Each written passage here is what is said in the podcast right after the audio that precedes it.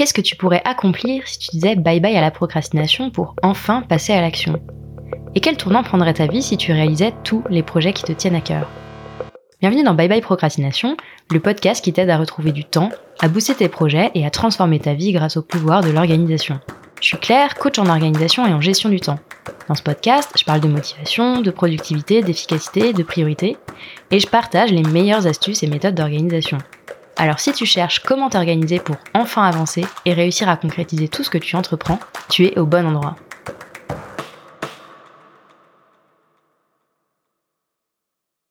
Est-ce que tu connais l'infobésité? Non? T'en as peut-être vaguement entendu parler. Que ça te parle ou pas, tu es au bon endroit car c'est exactement le sujet que j'aborde avec mon invité de cette semaine sur Bye Bye Procrastination. Dans cet épisode, je reçois Julien Guénia. Julien est organisologue. Un peu comme moi, c'est un spécialiste de l'organisation et de la productivité. Et un peu comme moi, il crée depuis plusieurs années maintenant du contenu sur ces thématiques à travers son site Organisologie. Tu te doutes que deux spécialistes de l'organisation qui se rencontrent, ça peut vite donner un épisode de podcast de deux heures à débattre productivité, structuration et entrepreneuriat. Mais comme on sait que ton temps est précieux, on a essayé de concentrer notre discussion sur le sujet de l'infobésité. D'abord parce que Julien a écrit un livre entier sur ce sujet, et ensuite parce que je suis sûre que même si tu n'as jamais entendu ce mot, tu es, comme 99% des personnes que je connais, et je n'échappe pas à cette règle, tu es victime de l'infobésité. Avec Julien, on a donc parlé de surcharge cognitive, du paradoxe du choix, des conséquences que l'hyperconnexion a sur nos vies et notre cerveau, de dopamine, de cerveau numérique, et tu verras qu'on est tombé d'accord sur pas mal de choses, lui et moi. Bonne écoute Julien, bienvenue dans Bye Bye Procrastination. Je suis ravie de te recevoir euh, pour parler d'un sujet qui touche de nombreux entrepreneurs, mais pas que, l'infobésité. Pour celles et ceux qui nous écoutent, pas de panique, on va tout vous dire sur l'infobésité, ce que c'est, etc.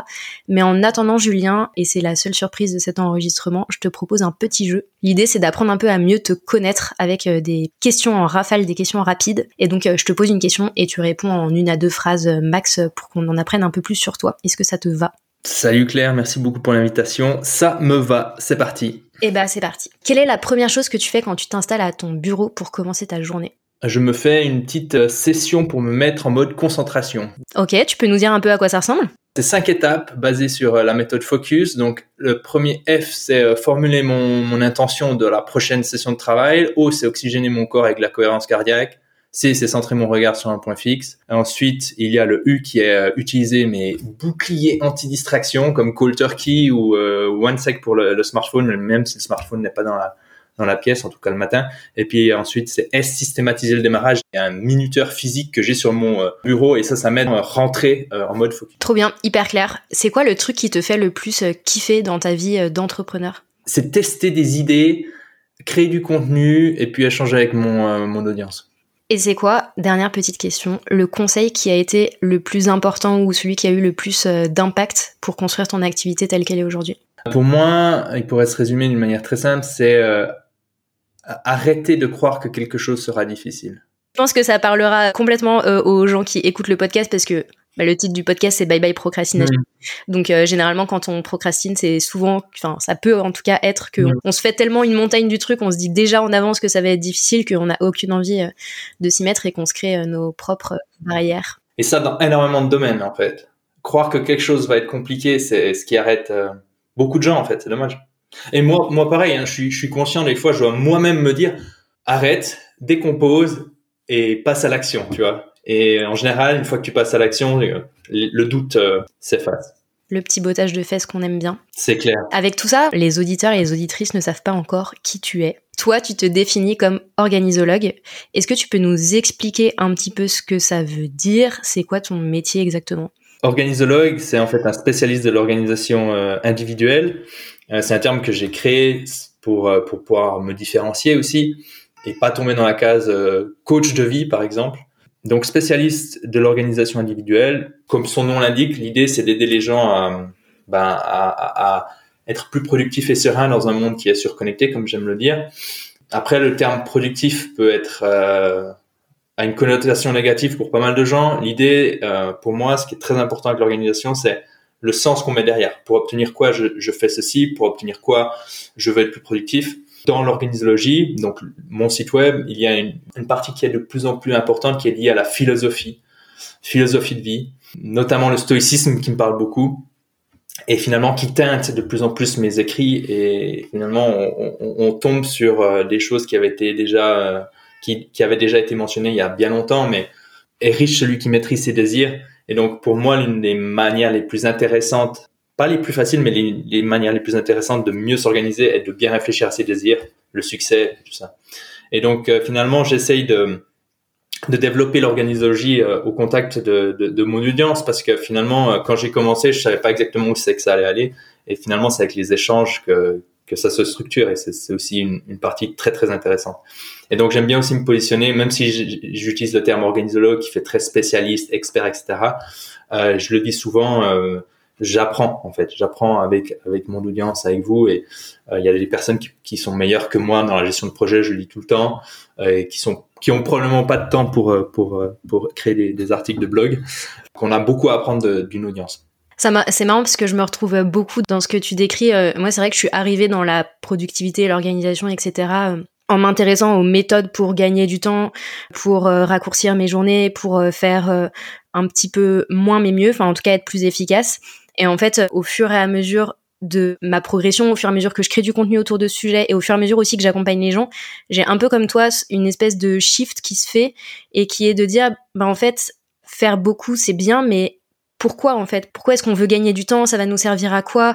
Euh, Qu'est-ce qui fait qu'on se qu'on se met des exigences euh, comme ça euh, en termes de, de productivité, d'organisation, etc. Et où est-ce qu'on met le curseur finalement? Elle est où la bonne place du curseur pour nous? Et la réponse est évidemment différente pour chacun quoi.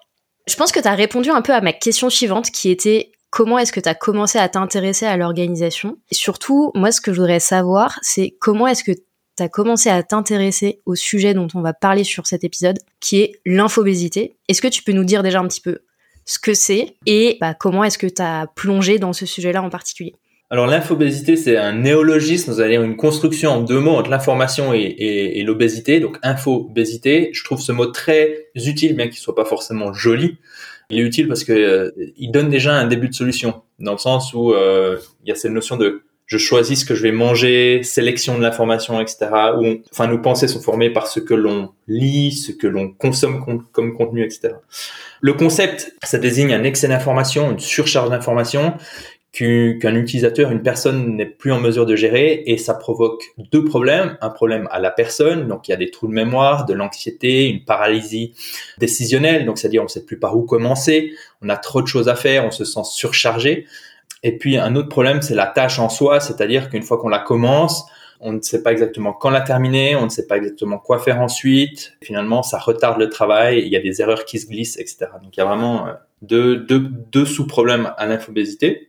Je suis tombé dedans parce que bah, je travaille beaucoup avec des outils numériques, comme toi, et je pense que c'est le cas de beaucoup de gens. Beaucoup de gens génèrent leur revenu, remplissent leur frigo, comme j'aime le dire, euh, en passant du temps derrière les écrans. On est dans une société du service. Hein. L'infobésité n'est pas quelque chose qui a commencé à exister avec l'apparition des outils numériques, parce que Sénèque en parlait déjà, hein, le stoïcien Sénèque, il disait déjà, une vie entière ne nous sera pas euh, suffisante pour lire uniquement les titres des livres qui se trouvent dans les, dans les bibliothèques. Donc il y avait déjà cette notion de, il y a beaucoup trop d'informations, mais avec les outils numériques, il y a eu clairement une, une accélération du, du phénomène, euh, parce que chacun peut créer du contenu très rapidement.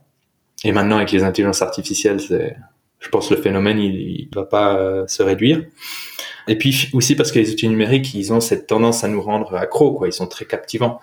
Et moi, j'ai personnellement souffert de l'infobésité et c'est ce qui m'a poussé à, à, creuser le sujet, simplement par pur, euh, pur intérêt, pure curiosité. C'est marrant parce que c'est vraiment des choses. Euh, bah, évidemment, je me retrouve dans ce que tu dis. Je pense que personne ne peut dire ah non non moi je je vois pas du tout de quoi on parle là sur cette histoire d'infobésité. Euh, je vois pas comment est-ce qu'on peut vivre dans un monde en 2023 où on, on voit pas ce dont on parle. Et c'est aussi un sujet que je retrouve euh, complètement euh, chez les entrepreneurs que j'accompagne, aussi chez les salariés, même si c'est peut-être un petit peu moins vrai, mais c'est vrai que quand, quand tu entreprends, tu as aussi ce côté la, connaissance, euh, la connaissance, c'est le pouvoir. Tu vois, t'as cette espèce de, truc. Et en fait, la connaissance, c'est pas toujours le pouvoir. Des fois, la connaissance, elle est presque trop par rapport à ce qu'on peut euh, décider, réfléchir, euh, faire dans une journée. Et parfois, le, trop de connaissance tue la connaissance, quoi. C'est très juste. Je pense que les entrepreneurs sont peut-être un petit peu plus touchés. Enfin, peut-être les solopreneurs. Après, c'est une supposition. Hein. Faudrait, faudrait valider. Ça, j'ai pas de data par rapport à ça. Mais ce que je trouve intéressant, c'est que on cherche des tactiques marketing pour gagner en visibilité, pour se faire euh, repérer et donc contrairement à un salarié qui a cette illusion de la sécurité et qui est peut-être moins euh, à la recherche des dernières petites tactiques, des petites techniques, l'entrepreneur lui il va voir d'autres entrepreneurs qui euh, qui ont en tout cas qui ont l'air de réussir parce qu'il y a aussi ça hein, sur les réseaux sociaux. On va pas on va pas poster une photo de nous quand on est en PLS en mode déprime sur les réseaux sociaux. Donc il y a aussi cette cette distorsion sur les réseaux sociaux qui, est difficile à gérer pour certains, et moi j'en fais aussi partie. Et, donc finalement, euh, peut-être les entrepreneurs sont plus touchés par ce, phénomène-là. C'est quoi les signes que on souffre entre guillemets d'infobésité? Qu'est-ce qu'on peut regarder un petit peu dans nos comportements, dans nos pensées, dans notre quotidien, pour se dire ok peut-être que là euh, je vais justement un peu un cran trop loin dans euh, l'accumulation de connaissances et de contenu. Alors il y a plusieurs signes et puis ils sont pas tous, euh, ils vont, chacun va réagir d'une manière un peu différente. Pour moi, le, le signe le plus parlant, c'est on consomme beaucoup de contenu, mais notre quotidien ne s'améliore pas. Ça, pour moi, c'est vraiment, on est vraiment dans cette, on mange, on mange, on mange, on mange beaucoup d'informations. Mais concrètement, est-ce que aujourd'hui ma vie est plus intéressante qu'il y a une année, il y a deux ans? Alors évidemment, après, on, on peut s'être amélioré, on peut avoir progressé. Euh, et tout d'un coup euh, avoir subi un, un, coup dur. On est dans un environnement où on contrôle pas, euh, on, on contrôle pas beaucoup de choses. Et donc, faut aussi faire la part des choses. Mais d'une manière générale, ça pour moi, c'est le signe le plus le plus évocateur. Après, il y a, euh, on ne sait pas par où commencer. Ça, c'est typique. On a beaucoup d'informations, on est perdu. Il y a tellement de choses intéressantes à faire, on est perdu. Euh, on passe beaucoup de temps sur les écrans en mode passif. Ensuite, il y a tout ce qui est anxiété. Alors il y a des personnes qui sont tellement dans cette euh, consommation d'informations frénétiques qu'elles ne sont plus conscientes de ce que ça fait de ne plus consommer de contenu. Donc des fois c'est intéressant de faire une diète médiatique ou une, comme certains l'appellent, une dopamine détox pour remettre les compteurs à zéro et voir finalement ce que ça provoquait sur nous parce que des fois ben, un peu comme un poisson dans l'eau il se rend pas compte qu'il est dans l'eau quoi. Et donc des fois c'est bien de mettre euh, de, de, de, de, faire une pause. Euh, les trous de mémoire c'est aussi évocateur difficulté à mémoriser de l'information, le stress. Moi, je l'ai déjà dit, anxiété et stress. De, de, mon expérience, tu vas me dire si je me trompe, mais je trouve qu'il y a aussi un phénomène un peu de paralysie, euh, paralysie presque paralysie cognitive. De, en fait, t'as tellement d'informations, c'est un peu ce que tu disais sur le, je sais pas par où commencer. En fait, il y a tellement de trucs à faire, à voir, à lire. Tu vois, t'es la biche dans les yeux de la voiture tu sais plus quoi faire, euh, t'es vraiment dans une espèce de paralysie mentale euh, qui est euh, hyper difficile à vivre et complètement abrutissante, quoi. C'est clair d'ailleurs, ce terme paradox of choice, le, paradoxe du choix, a été, je sais pas si c'est de lui, mais en tout cas, il a été popularisé par le psychologue Barry Schwartz. Il explique bien en fait le, problème que nous pose une, trop grande quantité de choix en fait. Et donc finalement, ça, ça nourrit cette infobésité. Et on est dans une société où on a tellement de choix qu'en fait, on se rend pas compte du coût que cela a, du coût caché souvent que cela a d'avoir autant d'options en fait à notre portée. Il se passe quoi sur le long terme si on continue entre guillemets euh, de mouliner euh, toutes les informations euh, auxquelles on s'expose, de continuer de d'entasser euh, des newsletters euh, dans notre boîte mail, euh, de continuer de scroller sur Instagram à qui mieux mieux, de continuer de vouloir lire tous les articles qui concernent tel ou tel sujet, c'est quoi les, vraiment les conséquences, les, la bottom line, tu vois, genre vraiment la conséquence à long terme du truc? Après, la, la corrélation n'a pas forcément établi, mais pour moi, on a de plus en plus de gens qui font des, du surmenage, du burn-out, des dépressions. Même si la charge mentale n'est pas que de l'infobésité, je pense que l'infobésité contribue largement à la charge mentale, au burn-out, au surmenage, sans forcément aller jusqu'au burn-out. Donc c'est ce que je dis en fait dans mon livre, c'est que tôt ou tard en fait on, craque face à autant d'informations. Enfin, en tout cas c'est très très difficile à gérer et, les personnes qui gèrent le mieux leur business en ligne ou leur activité en ligne, euh, ce sont souvent des gens qui, à mon avis, euh, font très attention à leur euh, consommation euh, informationnelle. Complètement, je suis tout à fait d'accord avec toi. Je pense qu'il y a cette capacité qui serait salutaire, je pense, pour beaucoup, de se créer une bulle et de dire je ne laisse rentrer que les choses qui dont j'ai besoin. Et finalement le reste euh, le bruit la distraction euh, que ça peut représenter euh, tout le reste bah j'essaye de de la supprimer ou en tout cas de la diminuer. Maintenant qu'on a vu un petit peu c'était quoi les bon l'infobésité qu'est-ce que c'est donc c'est vraiment la surcharge d'informations le côté on te lance des balles de ping-pong dans la tête toute la journée toute la journée et c'est quand même bien fatigant. Et les conséquences que ça peut avoir c'est quoi selon toi les premières choses vraiment les les choses les plus faciles qu'on peut commencer à mettre en place pour commencer justement à créer ces, petites barrières et à sortir euh, de, de ce mouvement permanent de consommation? Alors ça va dépendre de chaque individu, tu vois. Moi je vais donner quelques clés.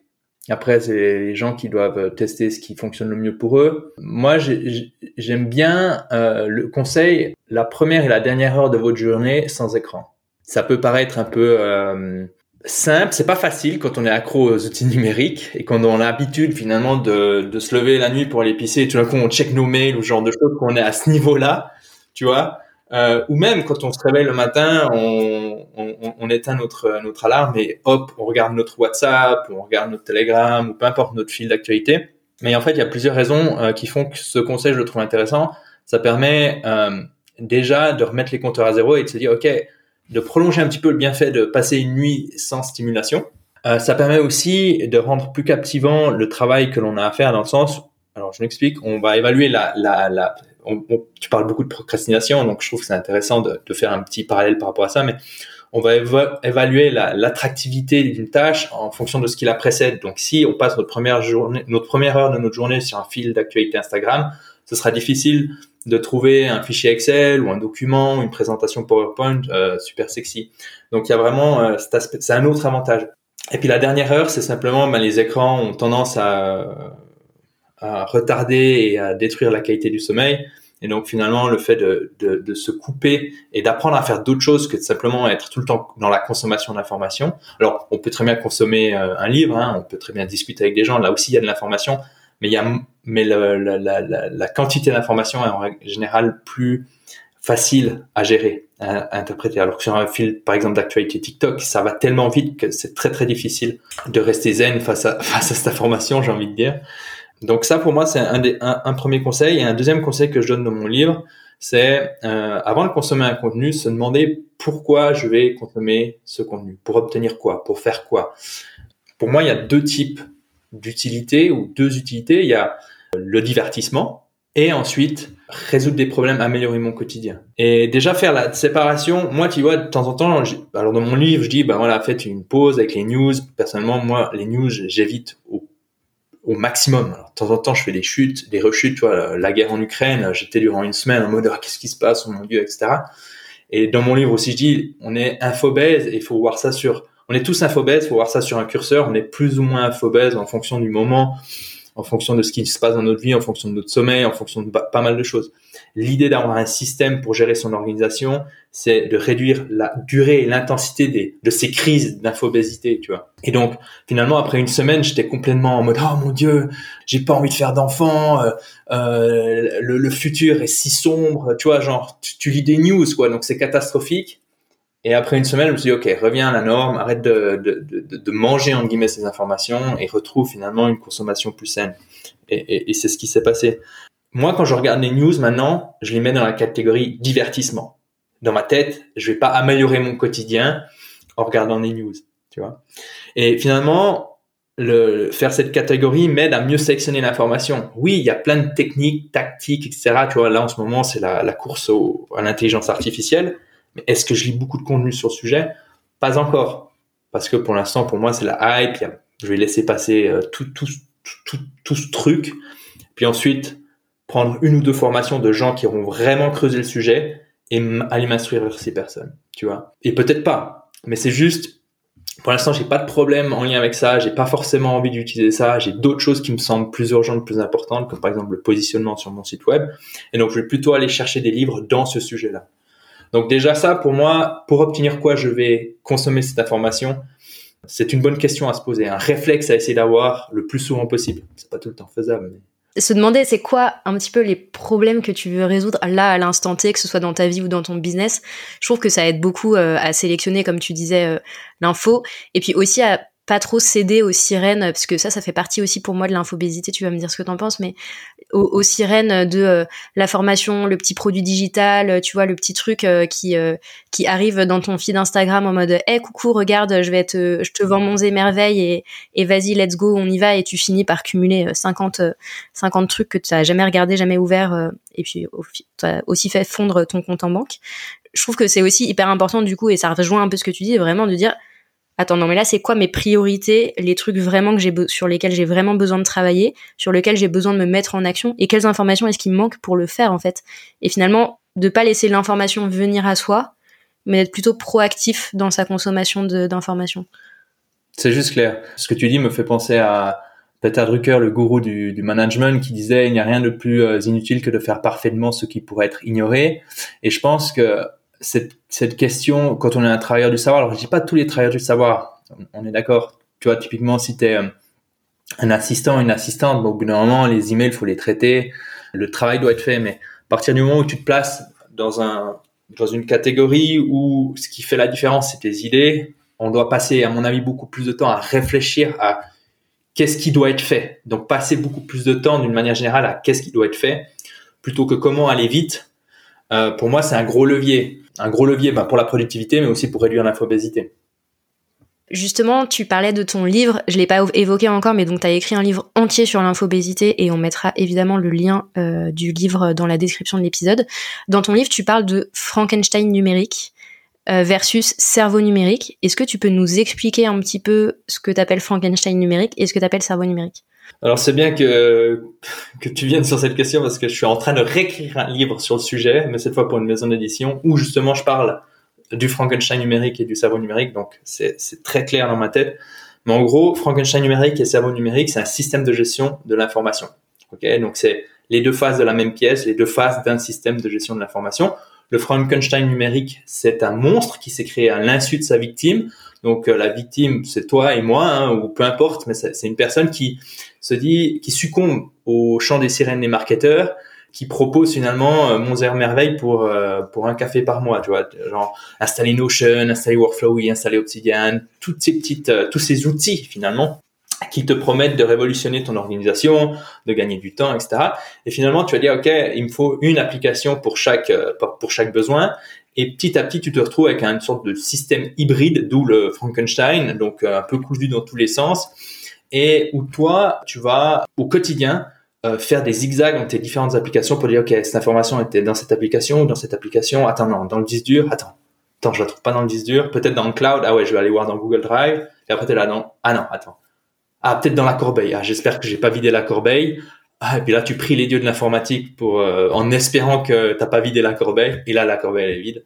Donc, je dois recréer le document. bref, tu vois, c'est un exemple un peu tiré par les cheveux. Mais on peut tous se reconnaître dans cette image. Et après, bah, tu rajoutes évidemment le papier qui n'a pas encore disparu. Hein. Euh, je veux dire, euh, moi j'ai encore un calepin papier pour les fois où j'ai pas accès à Internet ou autre, donc ou tout simplement les fois où je me réveille la nuit puis je dois noter mes idées, ce genre de choses. Donc donc d'un côté, tu as le Frankenstein. En règle générale, ça te stresse, ça te fait perdre du temps quand même. Euh, sauf qu'on s'en rend pas, on s'en rend plus forcément compte parce que ça fait des années et des années qu'on a fait ça et pour certains, ils ont tout le temps fait comme ça et ils pensent que c'est la norme.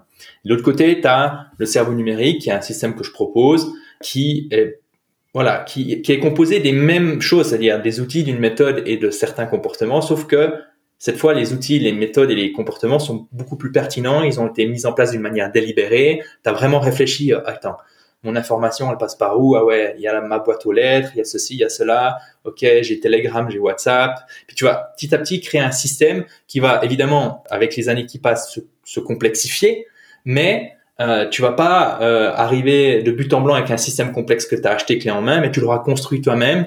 Et donc, évidemment, euh, moi maintenant, si je filme mon écran, les gens vont dire oh, c'est trop compliqué pour moi, mais tout, tout l'art finalement de créer un système d'organisation réside dans cette acceptation de l'idée suivante. Je pars d'un truc simple et petit à petit, parce que je suis régulier avec ce truc simple, je le fais grossir, je le complexifie et j'en profite. Et la plupart des gens, qu'est-ce qu'ils vont faire? Ils vont installer des templates Notion Ah mais c'est c'est je, moi je milite euh, pour l'interdiction des templates Notion hein, ça devrait enfin je, j'exagère évidemment mais mais c'est euh, c'est pour moi euh, le fait donc un template c'est le fait d'aller piocher dans le système d'organisation de quelqu'un d'autre de quelqu'un d'autre une partie de ce système d'organisation qu'on va mettre dans notre système à nous mais qui au final ne communique avec rien. C'est un peu la verrue de plus dans notre dans notre système d'organisation et rien n'est optimisé et tout est tout devient une usine à gaz. En trois mois on a on a un Notion qui ne ressemble qui ressemble en effet à un Frankenstein euh, plus qu'à un truc efficace, euh, efficace et qui nous fait gagner du temps. Tu as très bien expliqué la problématique. Il y a la loi de Gall. Hein. La loi de Gall stipule justement qu'un système complexe qui fonctionne a toujours évolué d'un système simple. Et, et l'inverse est également vrai. C'est-à-dire que si tu essayes de créer un système complexe sans l'avoir fait fonctionner avant, en fait, tu craques au bout d'un moment. Et c'est pour ça que tu as beaucoup de gens euh, qui après, euh, tu vois, ils sont tout chaud, tout feu, tout flamme, ils sont super euh, motivés. Et puis après trois, quatre semaines, ils se disent ah ouais, mais en fait cette application, je vais peut-être tester autre chose. Et en fait, ils sont dans cette boucle de, de changer. Et c'est vraiment quelque chose que j'essaye de, de, mettre en avant encore plus dans mon prochain bouquin. Euh, parce que je parle moins de l'infobésité, mais beaucoup plus de, de ce qu'est un système, puis comment faire en sorte que, que tes systèmes y durent. Et, et, on rejoint sur quelque chose que tu avais dit, il faut aussi des fois résister au FOMO, hein, Fear of Missing Out, ah ouais, super, là, il y a Tana, je sais pas si tu as entendu parler, Tana, cette nouvelle application euh, euh, révolutionnaire, euh, avec des meta tags, genre de choses. Moi, quand j'entends une application, une nouvelle application qui a l'air super intéressante, je me dis toujours, ok, est-ce que mes méthodes peuvent être améliorées? Est-ce que mes comportements peuvent être améliorés? Si la réponse est oui, je, je, je passe pas à un autre, un autre outil. C'est hyper clair. Le Frankenstein, c'est vraiment une espèce d'empilement de plein d'outils, de plein de, de plein de trucs, mais qui finalement, au lieu de nous simplifier la vie, complexifie juste notre workflow de travail. Et on se demande toujours où est l'information parce qu'en fait, elle est potentiellement répliquée, dupliquée, pas à jour dans certains trucs, etc. Versus un cerveau numérique, où du coup, bah, je me reconnais beaucoup dans cette histoire de cerveau numérique parce que c'est aussi ce que je propose euh, quand euh, justement je développe des espaces Notion ou que, ou que je, je coach les gens. Et c'est vraiment le côté, mais en fait, juste structurer l'information de manière à ce que ce soit clair, que tu saches où elle est, que tu transformes ton Frankenstein en une espèce de bibliothèque bien rangée où tu sais, tu rentres et t'as la bonne échelle et les rayonnages ils sont clean et tu sais où est l'information, comment la trouver et comment l'exploiter derrière quoi. C'est ça. Je, je donne l'exemple, en fait, le moteur de recherche de, de l'application, plus alors, je dis toujours centraliser toute votre information dans une seule application. Ça, c'est l'idéal dans la, dans la pratique. Moi, ma comptabilité, je vais pas la faire dans Workflowy. Le Workflowy, c'est le logiciel que j'utilise, mais ça pourrait être Notion, peu importe. Donc, j'ai quand même des petites applications ultra spécifiques où, je, tu vois, le Google Sheets pour faire ma comptabilité, je le fais encore, tu vois. Mais l'idée, c'est vraiment, c'est tendre vers cet idéal d'avoir toute ton information dans un seul système qui a une, une fonctionnalité de recherche qui est vraiment puissante et fine.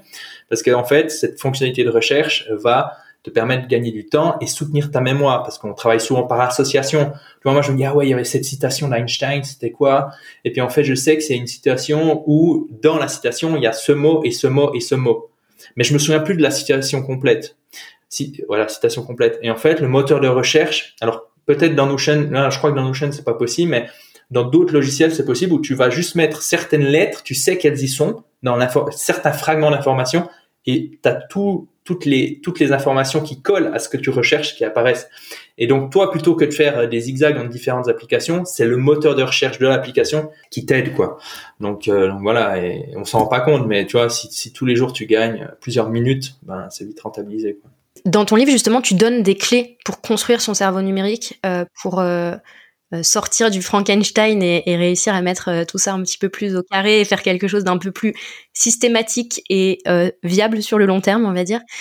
c'est quoi les clés par lesquelles est-ce qu'on peut commencer quand on se reconnaît dans cette question du Frankenstein? Alors moi j'aime bien commencer par ton flux d'informations actuelles, donc partir de ta situation actuelle et de poser à plat sur, sur un bout de papier. Quels sont tes, tes points d'entrée en fait?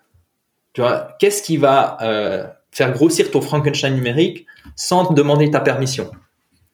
Euh, ça peut être euh, ta boîte mail, ça peut être ton WhatsApp, ça peut être ton Telegram, ça peut être ton Slack, ça peut être, euh, je l'ai déjà dit, ta boîte aux lettres physique. Non, ta boîte aux lettres physique. ça peut être, je sais pas, une personne qui t'appelle. Donc tous ces points d'entrée, tu les listes. Et ça, je pense, c'est déjà souvent les gens se rendent pas compte du nombre de points d'entrée qu'ils ont. Tu vois.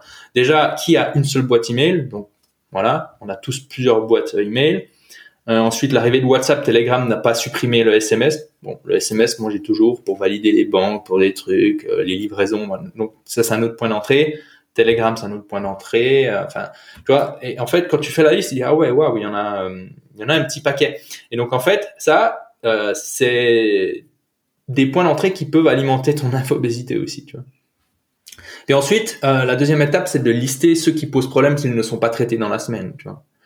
Euh, je pense que ça c'est aussi pas mal. Ça te permet de, de, de, ça te permet de prendre conscience que certains points d'entrée ne sont pas trop urgents, donc euh, t'es pas obligé de les consulter euh, tous les jours, mais d'autres peuvent être problématiques. Tu vois. Euh, moi, typiquement, les, les, les emails euh, business, bon, c'est quelque chose. durant de nombreuses années, je le faisais moi-même. C'est quelque chose c'est une grosse charge mentale quand même parce que tu as des clients, parce que tu as des personnes, ça, ça peut être aussi des opportunités. Et donc ça, c'est quelque chose, bah, tous les jours, j'essayais, dans un monde idéal, de les traiter. Euh, ce qui n'est pas forcément toujours possible, mais en tout cas, c'était l'idéal vers lequel je, je, tendais.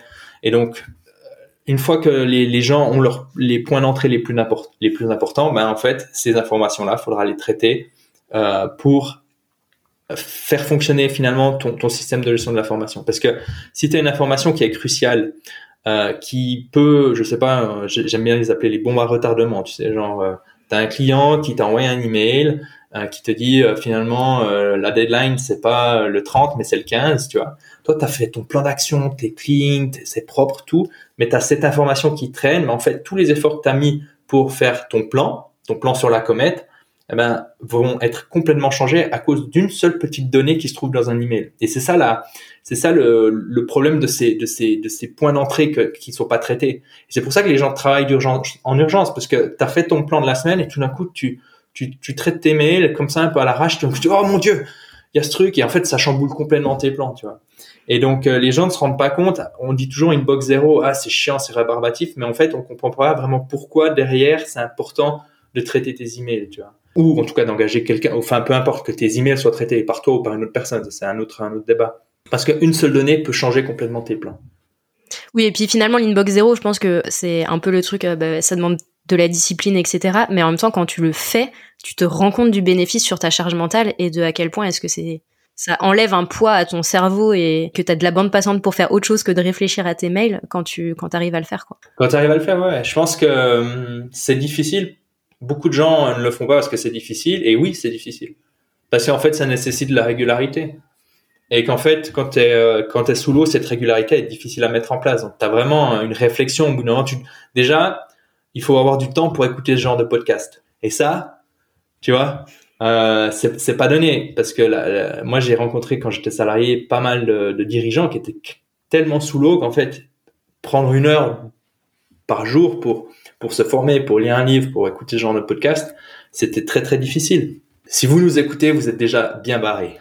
Vous êtes bien barré et si vous nous écoutez et que vous vous dites j'ai le temps d'écouter les podcasts mais j'ai pas le temps d'améliorer euh, mes habitudes, mes méthodes de travail, mes comportements euh, pour euh, encore plus retrouver du temps, et bah dites-vous que peut-être c'est le moment de mettre le podcast sur pause et de mettre les mains dans le cambouis euh, concrètement pour mettre en application certaines choses que vous avez déjà entendues.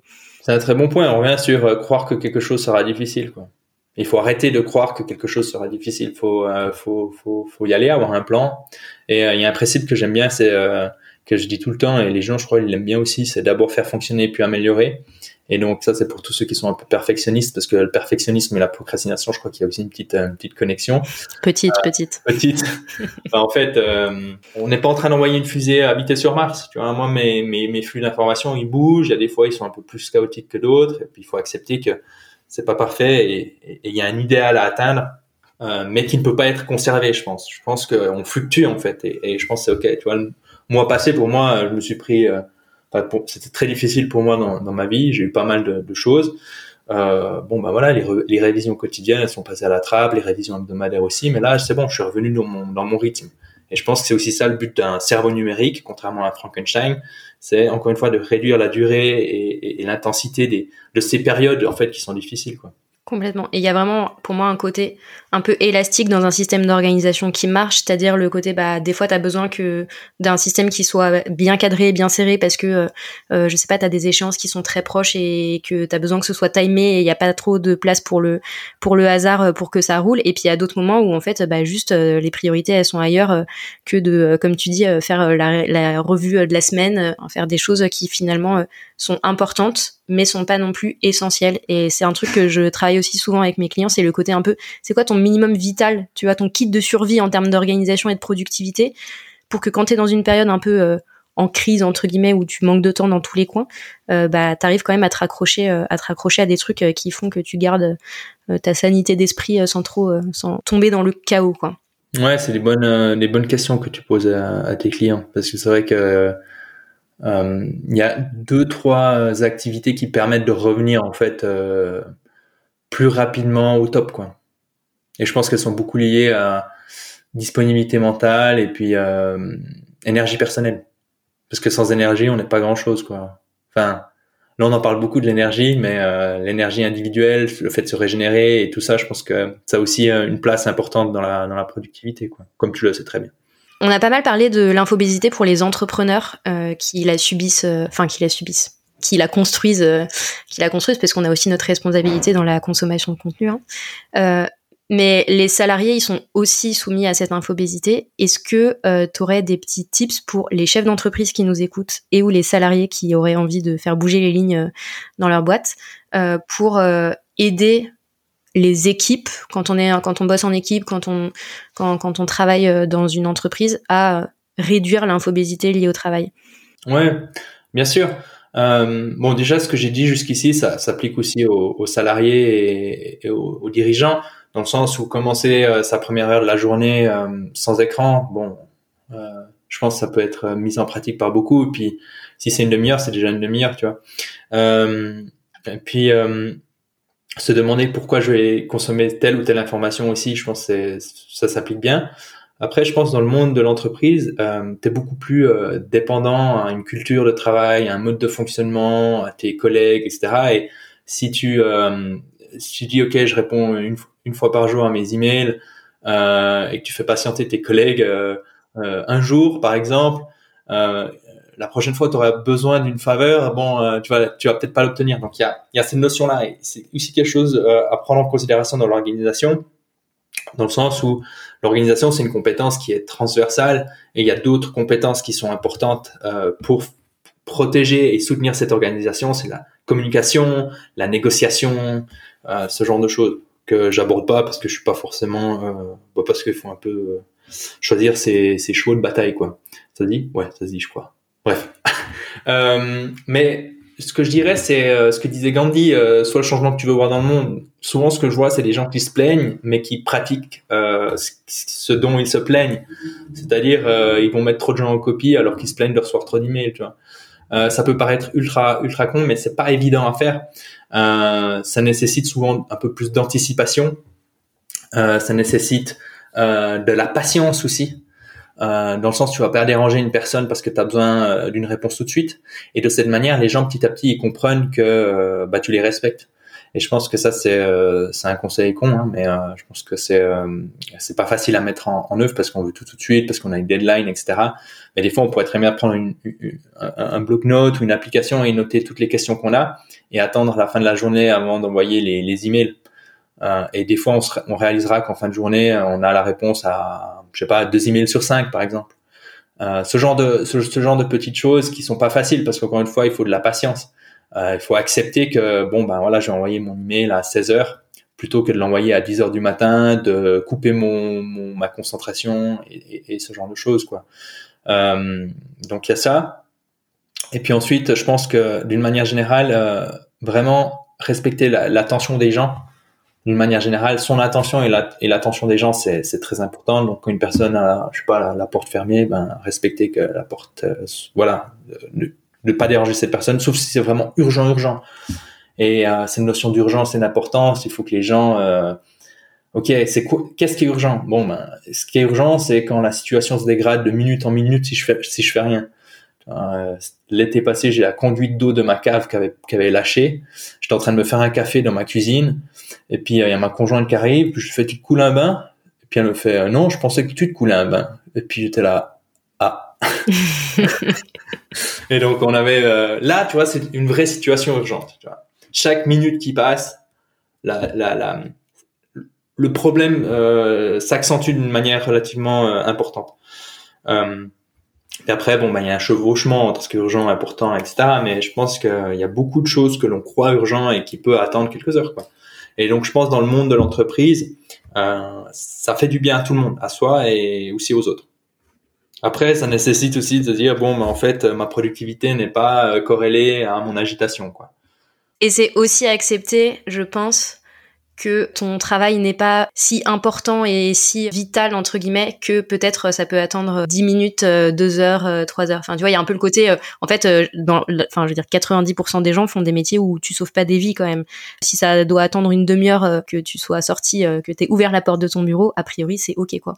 C'est pour ça que je reviens sur ce petit minuteur que j'utilise. En fait, c'est intéressant parce que si tu es dans un espace de coworking ou d'open space, ben, les gens petit à petit peuvent comprendre que quand as ton minuteur, parce que tu vois, tu vois le temps qui, qui reste en fait, et donc les gens peuvent petit à petit se dire, ah ouais, il lui reste 40 minutes dans sa phase de concentration, est-ce que ma demande peut attendre 40 minutes? Donc je pense qu'on a aussi un intérêt en tant que, ben, on est aussi acteur dans le sens, euh, ben, les gens petit à petit, tu leur, tu leur fais comprendre. Euh, quand, par exemple, quand ils viennent t'interrompre, tu, tu, dis, tu regardes ton minuteur, tu dis, écoute, il me reste 15 minutes, est-ce que ça peut attendre 15 minutes?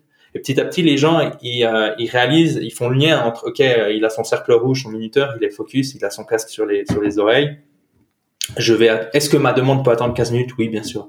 Donc, euh, donc voilà, c'est des, des, des petits trucs quoi. Mais je pense, ouais, Gandhi avait avait déjà tout compris quoi soit le changement que tu veux voir dans le monde. C'est ça. On arrive au bout, on a un peu dérivé de l'infobésité, mais c'était hyper intéressant parce que du coup, on est repassé sur euh, des sur des essentiels euh, en termes d'organisation et de productivité euh, qu'il est jamais inutile de, de rappeler. Mhm. Est-ce que tu peux nous dire où est-ce qu'on peut te retrouver, où est-ce qu'on peut aller creuser plus loin et consommer et se gaver de ton travail et du contenu que tu crées que, que tu crées de ton côté? Alors j'ai mon site qui s'appelle Organisologie voilà, c'est le point d'entrée euh, unique en fait. Après, euh, après j'ai des, j'ai LinkedIn, euh, Pinterest, je crois encore un peu. donc voilà, mais il y a ça et puis après, je pense que si vous tapez infobésité sur Google, ça devrait, ça devrait ressortir. Super. Un dernier petit conseil, une dernière petite pépite à partager avec ceux qui nous écoutent? Je pense simplement revenir sur le principe que j'avais dit. Euh, au début, enfin une habitude mentale que j'ai déconstruite, croire que quelque chose, arrêter de croire que quelque chose sera sera difficile. Et si vous êtes face à un Frankenstein numérique, ben euh, regardez-le en face et puis euh, et puis prenez les prenez les devants parce qu'il va pas disparaître comme par magie. Mettez-lui des gros croche-pattes. C'est clair. Merci beaucoup Julien pour euh, tous tes partages, d'avoir pris le temps de partager avec euh, les auditeurs et les auditrices de Bye Bye Procrastination. Pour celles et ceux qui nous écoutent, je mettrai tous les liens de Julien dans la description de l'épisode. Julien, je, je serai preneuse du lien de ton petit euh, minuteur que je mettrai aussi dans la description. Et puis on se retrouve très très vite pour un nouvel épisode de Bye Bye Procrastination.